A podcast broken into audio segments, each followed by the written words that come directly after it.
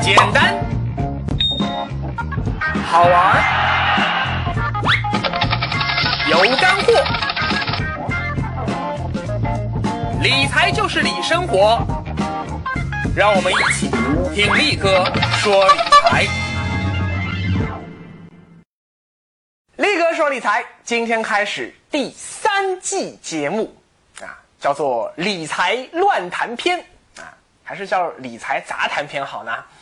其实我也没有想好啊，反正不管怎么说吧，总算我们告别了冗长的第二季啊，尤其是股票基金篇。那今天这第三季的第一集，力哥准备讲点啥呢？我准备啊，把我在第一季节目中没有完全讲透的一个理财理念，在这里补完一下。先打个招呼啊，在第三季节目中，力哥会反复的说到很多第一季出现过的一些理财常识、理财理念，以及第二季里也提到过的一些理财知识，所以第三季才叫理财乱谈篇。在第一季里啊，力哥创造了这个这个叫什么来着？所谓的理财四君子这样一个概念啊，就是金钱君、理财君、通胀君，还有复利君。其中这第二个君子理财君，哎，大家有没有想过啊？如果李才君真就是一个人，那他应该长啥样呢？要回答这个问题啊，我们不妨先来看一下啊，力哥请一位专门做平面设计的荔枝帮我设计的这个荔枝会的 logo 啊，来看一下。看到这个 logo 啊，你的第一反应是什么呀？啊，如果去掉上面这些汉字和拼音，光看这个图形，哎，你想到啥了？没错，有人说，耶，这像一个红彤彤的太阳啊。但是在力哥看来啊。这个图形更像是一颗龙珠，这颗红彤彤的龙珠周围环绕着七颗五角星，这啥意思呢？这就是寓意着说，集齐七颗龙珠就能召唤神龙哦。在理财的世界中啊，这七颗龙珠啊，力哥还帮他们定义过，分别叫这么七个名字啊：大娃、现金流和消费规划啊。我把现金流和消费这两种规划合并在一起了。二娃职业生涯规划，三娃投资规划啊，最重要的一个娃嘛。四娃保险规划，五娃置业规划啊，不是职业规划，就是购房规划。六娃子女教育规划，七娃退休养老规划。其实这七颗龙珠啊，并不是所有理财教科书上所公认的啊那些最重要的理财规划，因为理财教科书一般它是不会去想什么职业生涯规划的，因为不是有专门的职业生涯规划师吗？哎，你看我们理财规划师不应该去抢人家的饭碗吗？但是力哥说理财的目标受众啊是年轻人，尤其是那些个家里没有爹可以拼的年轻人，所以职业生涯规划在他们一生的理财道路中就显得。格外的重要，它是我们改善生活、获得理财资金的一个根本来源。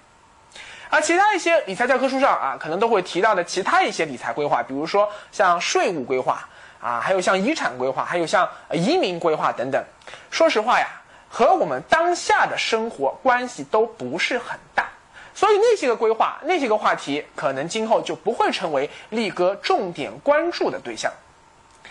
好了，那集齐这七颗龙珠以后，召唤出来的那个神龙又叫做什么名字呢？啊，它的名字就叫做幸福生活。集齐七颗龙珠就能召唤神龙，做好七项规划，收获幸福人生。理财就是理生活。那么再往下去想一想啊，在这张荔枝会的 logo 中间。啊，除了这样一个龙珠，你还看到了什么？我还看到了一个很明确的一个图形，没错，圆形。在一维世界中啊，这个就是那个点啊，看起来它是什么形状的呀？你在你的笔在这个纸上划一下，那个形状就是一个圆形啊，只不过它是一个可以被视为无限小的一个实心圆。而在二维世界中，什么形状看起来最好看、最舒服、最养眼呢？没错，就是圆形。而把圆形再扩展到三维世界中，就是个球形，那也是我们觉得最喜欢、觉得最舒服的，有无数的球类运动啊，这样的一种最美好的、最圆融的那样一个图形，就是我们所追求的那种人生啊，包括自然所追求的那样最高的一种境界啊。你看，像“圆融”这个词啊，“圆融”本身就已经说明了一切了。一个几何问题。这个问题啊，也是以前徐建明老师给我上理财课时候他问的，在一个给定边长的任意的封闭图形中，请问你怎么来画这个边长？最终这个边长所围成的那个封闭图形，它里面所围的那个面积最大？比如说啊，你手上有一根一米长的绳子。你说这根绳子你怎么围？围成什么形状？你是说围成一个三角形呢，还是围成一个正方形呢？啊，还是还是围成一个不规则的凹七凹八的一个图形呢？你说怎么围这个图形围出的这个面积最大呢？这个问题啊，你如果去问那个美国小朋友啊，哎，他们可能就会就抓耳挠腮想半天啊，这这个问题好难啊，我怎么算呢？但如果你来问我们中国小朋友啊，包括你问中国大朋友。大家其实用小拇指想想也就知道了呀，没错，就是圆形，圆的面积公式派 r 平方，它所得出来那个数字是最大的。为什么力哥要来说这样一个几何问题呢？因为力哥之前一直说过啊，这个世界上的知识体系是融会贯通的，在理财的世界中也是一样的，理财它也无法离开我们所接触、所学习到的。过去那么多的自然科学、社会科学、人文科学所积累起来的知识，我刚刚说的那个边长啊，其实就是我们每一个人手里所掌握的财务资源啊。说白了，就是你手里有多少钱吧。每个人手里的钱那都是有限的，这么点钱，永远也无法满足我们所有的物质欲望。所以，理财的过程就是一个画圆的过程。而这个边长，它所包裹起来那个面积，就是我们一生的生命满足感。啊，还记得第一季里说过这个词吧？一生的生命满足感啊，或者说就是我们对生活的那个满意度。你用给定的边长所围成的那个图形越是圆，那里面的面积就越大，你的生命满足感也就会越强烈。这就叫理财。而圆形最大的特点是什么呢？就是从圆心到边长上的任何一点的距离，也就是所谓的半径那个 r，那都是一样的。用数学上的话说啊，这叫做中心对称图形；而用我们文科生的话来说啊，这就叫做平衡。平衡才健康，上海高伯特啊，大家可能还记得力哥在第一季里反复说的这句广告语吧？所以，如果李财君是一个人。那他一定有两个一样大小的、一样对称的那个眼睛啊，不可能这个眼睛长得像赵薇那么大啊，像牛眼那么大。这个眼睛呢啊，长得像李宇春那么小啊，或者像白百合那么小啊。这两个眉毛一定是啊一样粗细、一样长短的。两个鼻孔呢啊也是一样大小的。所以李才君这人，不管他是男是女，他一定长得不难看，因为他的脸是对称的，它的各个部分都是。平衡的，你看，平衡就是美。圆形最大的特点啊，就是平衡，而平衡也应该是贯穿在我们理财方方面面的一项最基本的原则啊，甚至可以这么说，凡是不平衡的理财方式，一定不是好的理财方式。注意，是一定不是好的理财方式，而不是不一定是好的理财方式。记住。那在我们的现实的理财生活中，那都要注意哪些具体的平衡问题呢？我总结了一下啊，主要啊有这么十对关系上的平衡。第一，就是个人、家庭和社会关系上的平衡啊，这是我们理财中最根本的一条平衡原则。钱这玩意儿啊，生不带来，死不带去啊。如果你自己手里的钱在自己的有生之年没有花完，一定会被别人花掉，被谁花掉呢？首先当然是我们的亲人了啊，包括我们的妻子、丈夫、孩子、父母啊、丈母娘、孙子，等等等等啊，也可能是啊跑过来借钱不还的那些个什么七大姨八大姑之类的啊。当然，如果你的财富积累到了一定的程度，你的心中已经有了比较高的财富伦理的那样一个理念啊，就是力哥在第一季大结局里说的那个理念，那最后这钱可能都会花在与你自己素昧平生、从来都不认识的那些陌生人的身上。啊，可能就是一个呃，这个四川大凉山的一个失学儿童啊，也可能是某个呃患了绝症没钱治病的老人。所以啊，理财第一个要解决的问题就是你手里这些钱如何在这些人中间安排配置妥当。这呀就需要有一个轻重缓急先后顺序。最基本的一个原则就是以自己为圆心，优先保障自己的生活。然后呢，以自己为圆心，画出一个一个越来越大的同心圆，根据与你关系的亲密程度，逐渐逐渐把钱往外花。啊，首先就刚刚说的嘛，当然是你的妻子和你的丈夫，因为你们在法律上就是财务共同体呀，你的就是他的，他的就是你的呀。其次啊，是你的父母，因为在法律上你有赡养父母的义务。再次才是你的孩子啊。虽然你也同样在法律上有抚养他们的义务，但是这时候你要注意啊，因为你的财务资源如果很有限的情况下，无法同时兼顾父母的养老需求和你孩子的教育需求的时候，注意，这时候你就应该优先考虑父母，因为父母已经老了，你能孝顺他们、回报他们的时间啊，已经不多了啊。但是你看，你孩子还小啊。以后的漫漫人生路，完全可以靠他自己的双手去打拼，去拼出一片天地。许多中国人啊，总是搞混这个关系。我们赚到钱啊，往往都是优先给子女用啊，自己舍不得用，给子女用，把最好的都给子女，然后子女都满足了，才想到用在自己身上，自己也都满足了，最后如果还有多，才会非常不情愿的给父母去用。你看这个顺序一定是错的，一定应该是先自己，然后是夫妻，然后是父母，最后才是孩子。如果一边是父母重病急需花大钱，呃，花大价钱去治疗，而另外一边呢，孩子哎正好高中毕业，他急需要花大价钱出国去留学，这时候你手里钱不够用啊，那这时就一定要优先给父母看病。反过来说，如果你自己小家庭的财务状况都安排妥当了，你还有更多的闲钱余钱，哎，这个时候你就可以去帮助其他的一些亲戚呀、啊朋友啊、邻居啊、同事啊、同学啊等等等等，用你手里的钱去帮助更多的人，让我们的社会变得更美好。这就是我们中国古人所说的“修身齐家治国平天下”。先管好自己的小家，有余力了再去管大家，这个顺序是万万不能反的呀！除非你说哦，我是特蕾莎修女啊，或者我是圣雄甘地，我是这种不食人间烟火的圣人啊，那个就另当别论了嘛。但是我们一般的普通人，想要一生幸福，就一定要按照我上面说的这个顺序来分配你的财务资源。力哥说理财简单又好玩，跟着力哥走，理财不用愁。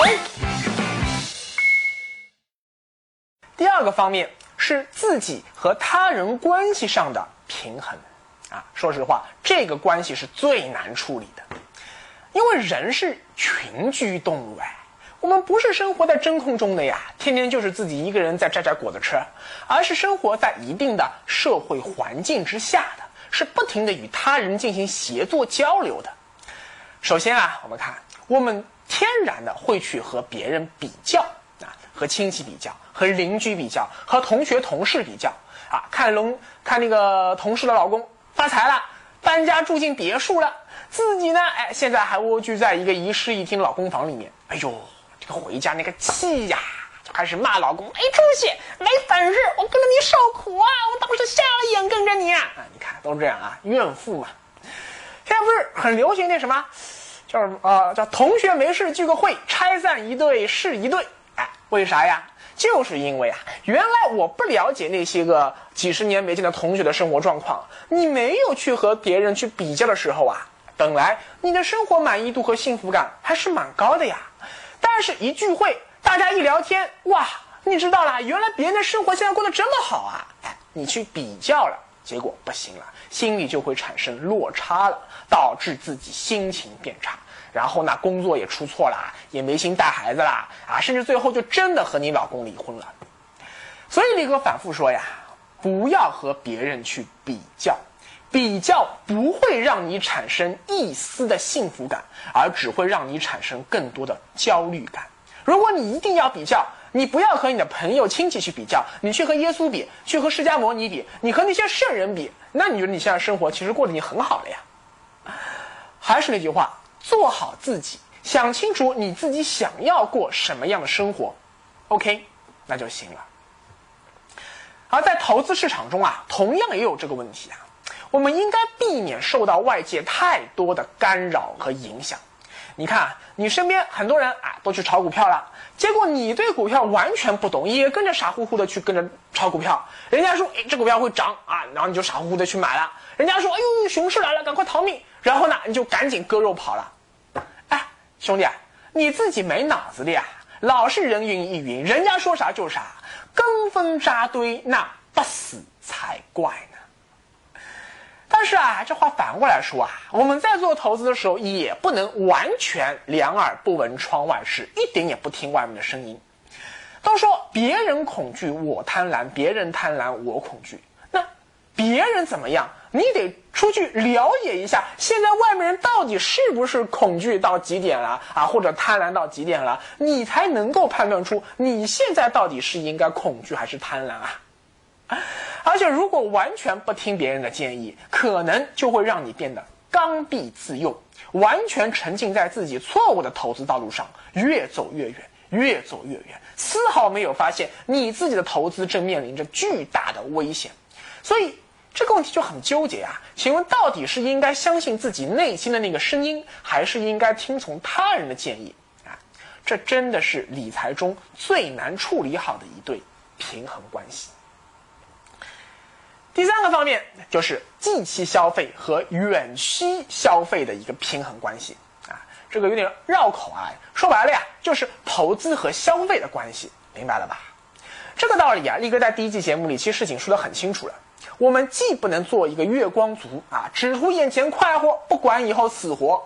当然，我们也不能呃学人家什么葛朗台啊、周扒皮啊什么，只想着每天存钱、存钱、存钱，存到天荒地老、海枯石烂，在生活中一毛不拔，抠门的要命。这两种极端情况，我们都是不可取的。从定量分析的理财角度来看啊，力哥建议啊。一般情况下，你最少要拿出你工资的百分之十去投资，哪怕说你现在一个月就赚一千五百块钱，是一个真正的二十四 K 纯屌丝，你的生活这个日子过得苦逼的不能再苦逼了呀！就算是这么苦逼的生活环境下，你也一定要强制自己每个月最少拿出一百五十块钱用于储蓄或者是投资，绝对绝对。绝对不要让自己成为月光族啊，这是底线。反过来说啊，不管你现在收入有多高啊，你也不能说我赚很多钱，但是只花一点点小钱。比如说你一个月赚三万，你说我一个就花三千，剩下两万七通通存起来啊，这也是不合理的啊。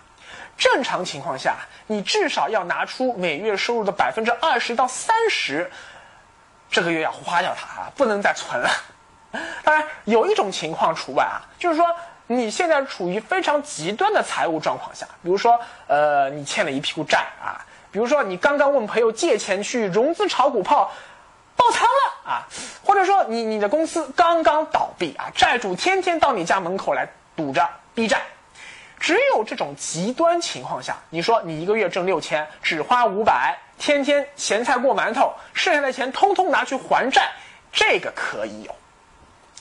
总而言之啊，一句话，你没有能力赚大钱呢，就少花点钱，别老是贪慕虚荣，别花钱大手大脚啊。等到你有能力赚大钱了，哎，也请你不要过得苦哈哈的，没必要让自己受这份罪。心态放平，赚多少钱就过多少钱，那些人应该过的日子就行了嘛。第四个方面是保障和保障成本之间的平衡关系。说白了呀，就是你应该拿出多少钱买保险，让自己在遭遇意外时可以没有后顾之忧。在第一期节目里啊，力哥有一期节目专门就来吐槽了所谓的保险双十原则，其实并不一定完全适用于我们的现实生活。因为作为投资啊，现在许多所谓的养老保险，它从投资回报率上看啊，是一点都不划算的，根本以后是没有办法帮你舒适养老的。所以力哥一直都不是很支持、很鼓励普通的屌丝阶层、工薪阶层拿太多的钱去买那些所谓的投资型或者储蓄型保险。但是话说回来，或多或少呢，你还是需要买一些消费型保险的啊。但是我们知道啊，保险这个东西啊，保障范围越全，价格就越贵，最高保额越高，价格也就越贵啊。如果说你一年就赚个五万块钱，你说我要给自己买一个这个最高保额五百万元的寿险，这个就不合适嘛，因为这么高的保费是你承受不起。所以啊，我们既应该去买一点保险，获得一些必要的保障，但是又不能支出太高的保障成本。保费太高的话，这个尤其是年轻的屌丝阶段啊，你在保险里面如果投入的钱太多，那么你用来去投资的钱就会变得越来越少啊。这么一来，你的复利效应，哎，它的增长起来就会变得越来越差。所以呀，这里面的平衡关系也就显得特别重要。第五个方面就是储蓄和投资的平衡关系。换句话说啊，就是我们的现金流规划和投资规划之间的关系。我们知道啊，我们赚到的钱总是有一些是要放在身边备着以后消费用的呀，不能说啊，所有人的一每一分钱通通都拿去买股票、买基金、买债券、买 P to P、买房子，那些投资它都是有风险的呀。而且还存在一定的流动性的问题，不是说啊，你今天想拿出来，马上就能拿出来的呀。所以呀，我们就要拿出那么一部分现金放在钱包里啊，随时可以用啊。然后呢，我们在银行的活期储蓄的账户里也要留上那么一点点钱啊，可能就几百或者两三千，最多三五千啊。万一出门在外急需用钱，身边现金不够啊，可以马上去 ATM 机取钱。当然，看过第二季余额宝片的荔枝啊，肯定都知道了呀。如今有了余额宝这样的货币基金，其实活期储蓄里面啊，也没有必要放很多钱了呀。你最好啊，把三到六个月的家庭日常的开支的那个金额放在余额宝里面啊，或者放在其他的一些个货币基金里面都一样。这样啊，就能够避免突然说你要用钱的时候，你身边木有钱啊，钱都套在股市里拿不出来了。那你不就傻掉了吗？但是啊，一般情况下，你把三到六个月的家庭日常开支金额放在余额宝里面，啊，那也已经足够了。当然，如果你是一个生意人啊，你要做生意，每月的资金进出流水都是非常非常大的，而且这个也没有很大的规律性，这种人啊，我建议你就要拿出更多的钱放在余额宝里面了。但除此之外，如果说你不是这样一种做生意的人，你就是一个工薪阶层，你要把三五十万的大额资金常年搁在余额宝里面，哎呦，那个怎么说？那个叫暴殄天物，好不好啊？太浪费了这钱，因为余额宝的收益真的是太低了嘛。你看现在连百分之四都不到了，可能连百分之三以后都不到了呀。所以呀，这就是储蓄和投资的一个平衡问题。太多的钱拿去储蓄，虽然安全，随时都拿出来花，但是收益太低。反过来说，如果把钱都拿去投资，身边木有钱可以花了，就会造成自己生活中的流动性危机啊，这也是不行的嘛。所以两者要兼顾，要平衡。第六个方面就是这个负债和负债安全，还有就是负债和负债成本之间的平衡关系。我们很多年轻人啊，这个钱不够，但是呢，想要提前买车买房怎么办？很简单，问银行贷款啊，这样你就能在自己财务资源还没有达到那么高的时候，提前享受有房有车的生活。你看多爽啊！这个我还要提醒一下啊，第一季里面啊，我就提到过说，房子它是良性负债，因为你买的是资产，你可以生息的，而车子。它是恶性负债，因为汽车是个消费品，它会不断的贬值。所以啊，站在一个理财师的角度看，我是百分之一百坚决反对你贷款买车的啊。但是，是既然是贷款啊，那也有利息嘛。这个复利这个东西，你想这个很吓人的呀，长期看。可是你问银行贷款五十万元，到头来你总共要还银行一百万元。所以说，你到底说最后是以公积金贷款的这个优惠利率去申请贷款，还是说以八五折优惠商业贷款利率去申请贷款啊？还是说你是一点二倍惩罚性利率去申请贷款？你说你是选择十年还清，还是二十年还清，还是三十年还清？你是选择等额本息还款法，还是等额本金还款法？你是公积金这个是月冲还贷，还是年冲还贷啊？等等等等等这些问题啊，你全部都要。提前想清楚，想仔细了，算清楚啊！这个具体这方面的技巧啊，我以后会专门讲房贷的时候说的。总而言之啊，还贷时间越长，你的负债成本越高；但如果还贷时间太短，你的月供压力就会太大，可能会影响你当下的这个家庭财务安全。所以，到底如何平衡这个负债安全和负债成本之间这个关系啊？这个。还是一个你要去拿捏得住的一个平衡问题。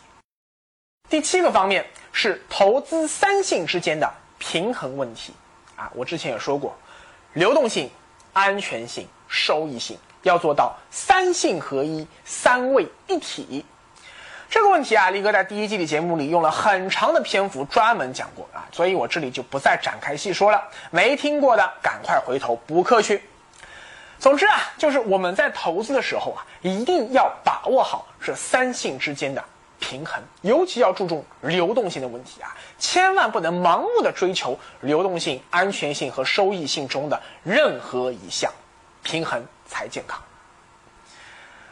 第八个方面就是长期投资和短期投资的一个平衡关系。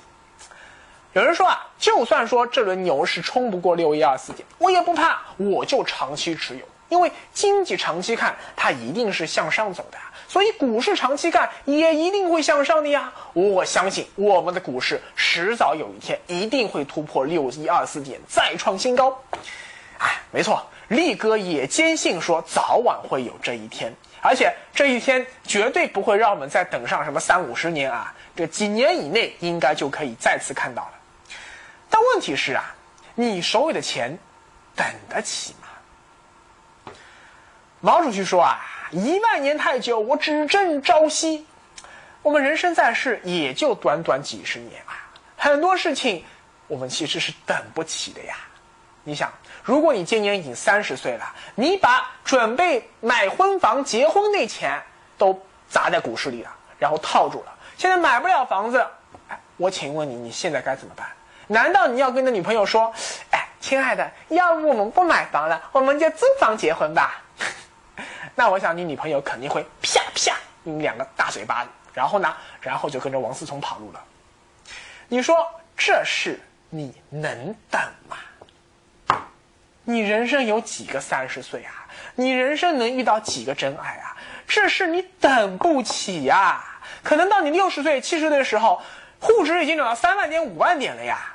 哎，请问那和你又有半毛钱关系啊？你在三十岁到六十岁这人生中最美好的一段黄金年代里面，哎，你最需要花钱的时候，你木有钱花，女朋友跟人家跑了，请问，你这一生过得有多憋屈啊？所以说啊，你一定要搞清楚。哪些钱它是用来长期投资的？哪些钱是用来短期投资的？哪些投资市场是你要做好长期投资准备的？啊，准备打持久战，比如说像股市就很典型嘛，还有像房地产市场，还有像投资型保险，还有像黄金，还有像艺术品收藏等等等等，这些都是要长期投资的呀。哪些投资品啊？哪些投资市场它可以进行一些短期的投资啊，或者说短期的投机？那么你要搞清楚啊。说到底，投资它就是时间和复利共振所产生的一个魔法，一个魔力。所以在投资时间的安排上，千万千万你不能搞错了。第九个方面。就是分散投资和集中投资之间的平衡关系啊，这个问题争议非常大呀。从理财角度看啊，我们一定是强调资产配置和投资组合的，绝对不能把鸡蛋放在一个篮子里呀，一定要尽量分散到不同类型、不同期限啊，甚至是不同货币币种的多种多样的投资产品上，这样才能够最大程度的分散风险。但是风险你这么一搞，它是分散了呀。但收益有时候也给分散掉了呀。我们都知道啊，全世界最成功、最出名的一个投资大师巴菲特老先生，他可是从来不信什么分散投资的呀。他就相信集中投资啊，集中力量办大事。因为与其我要把鸡蛋啊分别放在十个篮子里面，而你一个人的精力又不足以同时看好这么多篮子里啊，说不定这个把打翻掉，说不定这个又打翻掉了。与其这样，我还不如把我所有的鸡蛋放在一个篮子里，然后呢，全心全意我就看好这一个篮子不就可以了吗？那么问题来了呀，我们到底应该是选择集中投资还是分散投资呢？我觉得吧，首先啊，这是一个投资层次的问题。巴菲特那样的大师，人家是什么？人家是股权投资者，人家是战略投资者，好不好啊？人家买了一家公司的股票，那是可以直接影响这个上市公司经营发展战略决策方向的呀。巴菲特他有能力，就是硬生生让一个鸡窝里飞出一个金凤凰来。人家的投资分析能力，人家对企业施加影响的那个能力，你能做到吗？哎，你做不到的呀。所以我们没有办法像巴菲特那样投资，我们只能通过分散投资来控制风险。第二，还是要看你现在到底是屌丝还是土豪啊！这个道理力哥之前也说过呀。对于已经身价几百万、数千万的土豪来说，那就一定要尽可能的分散投资，而且一定要控制投资在像股市这种高风险资产中的比例啊，因为你的起点高，你输不起呀，不能够摔下来，一摔就粉身碎骨了呀。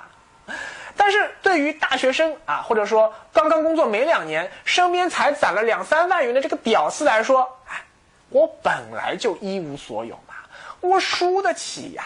所以这种情况下，我就可以集中投资，我就搏一把嘛。就算输了，有什么了不起的？大不了从头再来嘛。我再工作几个月，又能把这个输的钱再赚回来了嘛。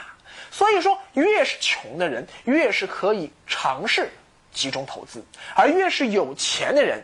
就越是要注重分散投资。最后一个方面是投资和投机的平衡问题，这个问题啊也是长期困扰力哥的。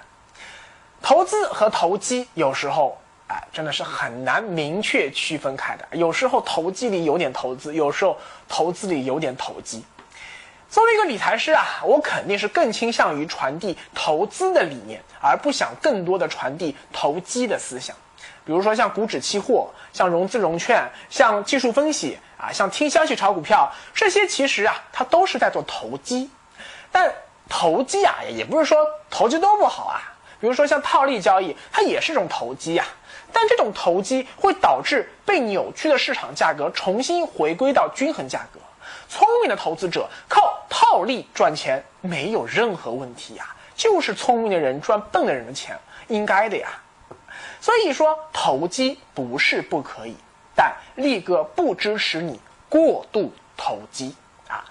有时候啊，比如说市场好的时候，你可以投资的成分多一点，少做一些投机。有时候呢，这个市场不好，你投资赚不到钱，这个时候你就可以多做一些投机的那些个东西。所以总而言之，这个没有一个一定的说法，还是一个平衡关系。说到底啊，学理财说简单很简单，说难也很难，因为你要把握好平衡的那个度啊，真的很难。